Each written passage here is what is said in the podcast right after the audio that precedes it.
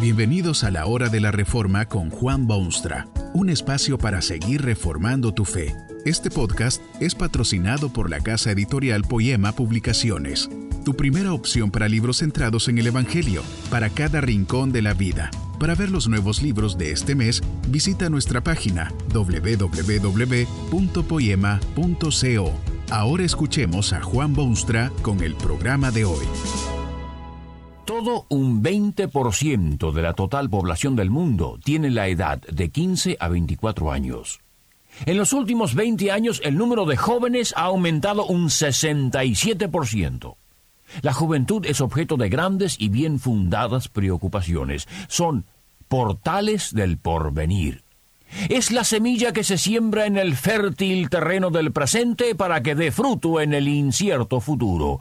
Los gobiernos deben preocuparse de sus jóvenes porque son portales de su ciudadanía.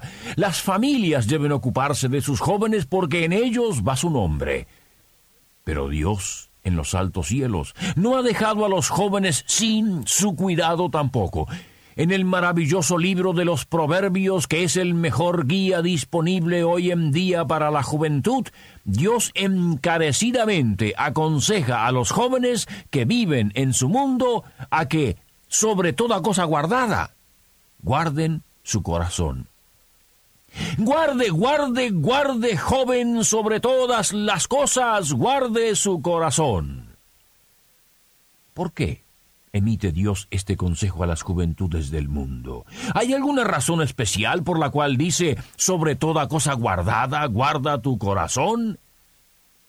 Estas palabras mismas de Proverbios le dan a usted ya una razón, porque del corazón mana la vida. Usted sabe que en términos bíblicos el corazón es la persona, la personalidad, el fuero interno, el alma o espíritu de alguien. Dios sabe que es del corazón que fluyen las corrientes del bien y las del mal. Dios sabe que es del corazón que brotan las cuestiones de la vida, la conducta diaria, las decisiones que se toman, la marcha que se sigue y finalmente el destino de la vida. Es el profundo amor de Dios por la inquieta juventud que lo lleva a decirle categóricamente que lo más importante para cualquier joven es guardar su corazón. Tal vez usted guarda muchas cosas en su vida y experiencia, muchas cosas le gusta guardarlas y muchas cosas le han enseñado a guardarlas y muchas cosas le parece conveniente guardarlas, pero Dios abre las puertas del cielo, se acerca a usted y le dice, sobre toda cosa guardada, guarda tu corazón, porque de él mana la vida. Oye, joven del mundo, la tierna voz de tu Creador que te da sabio consejo. No desoigas su voz paternal ni desobedezcas su deseo. Es para tu bien y es para tu éxito y es para que te vaya bien en la vida. Pero no es solamente que Dios pide guardar el corazón, sino también que el joven debe hacerlo porque hoy más que nunca ese corazón, esa persona, esa integridad personal y ese portal del porvenir es atacado desde toda dirección imaginable.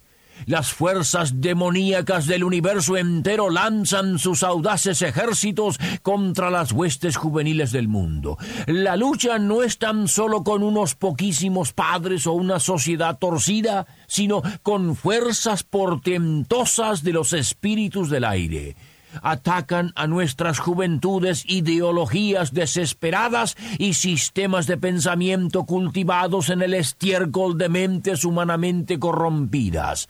Atacan a nuestras juventudes malísimas costumbres que agotan su energía y tuercen sus senderos. Atacan a nuestras juventudes monstruos feísimos con gritos y alaridos dantescos y con fórmulas que solo pueden definirse como quijotescas, efímeras y desvanecientes guarde, joven, su precioso corazón ante estos feroces e incesantes ataques de enemigos mortíferos. Este llamado proviene directamente de Dios y está dirigido a usted. La razón ciertamente es que Dios expresa de este modo su gran amor por el Hijo perdido. Pero hay otra cosa de tremenda importancia. Dios quiere superar el pasado, sanear su mundo enfermo y mejorar el futuro. Usted sabe que este mundo es de Dios y que su interés en él es profundísimo. Desde el momento asiago en que el hombre nubló el límpido cielo de lo que Dios había creado, Dios insiste en involucrarse en la redención de ese mundo. No lo ha abandonado ni un solo segundo. Es para esa santísima actividad que Dios necesita de la juventud de hoy, portales del porvenir. Dios es soberano, por cierto, y es omnipotente, y podría revolucionar este mundo lleno de temores y dudas por un acto milagroso y estrictamente divino, pero Dios prefiere utilizar instrumentos como sus criaturas para realizar sus sueños y cumplir sus esperanzas. Dios llama a las juventudes del mundo a obedecer su invitación y llamado para formar un verdadero cuerpo de rescate para este mundo. Piense usted un momento en esta escena casi increíble. El Dios que es todopoderoso y santo y perfecto desciende a su nivel humano y lo invita a alistarse en sus filas victoriosas. Tremendo desafío. Lo hace porque usted es portal del porvenir.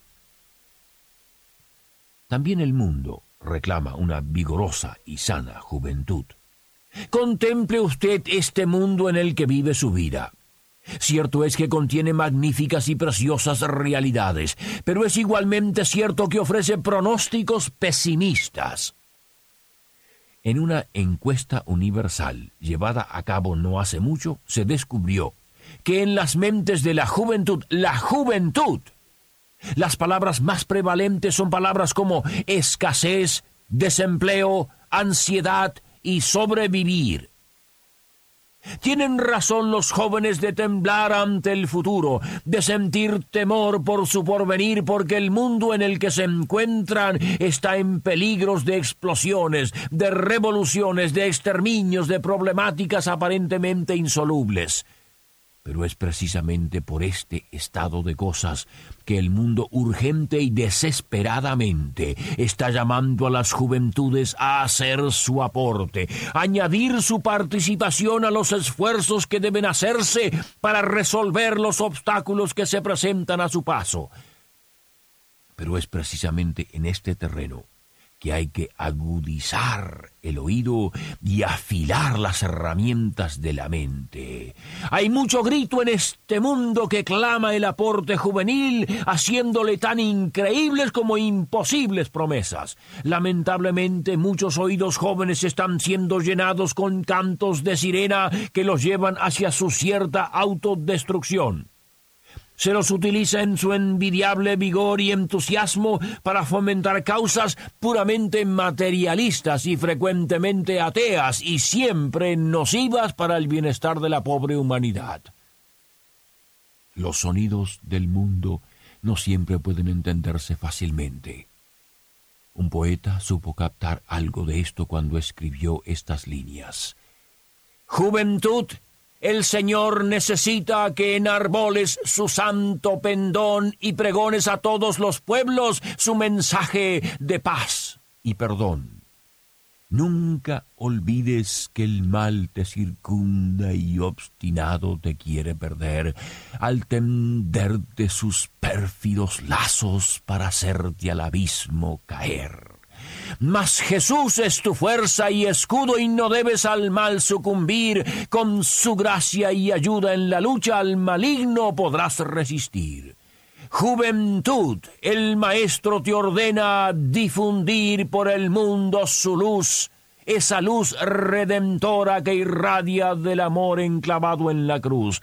No le niegues tus nobles impulsos, tu lealtad, tu firmeza y valor. Ve con él a gloriosa victoria sobre el vicio, el afán y el dolor.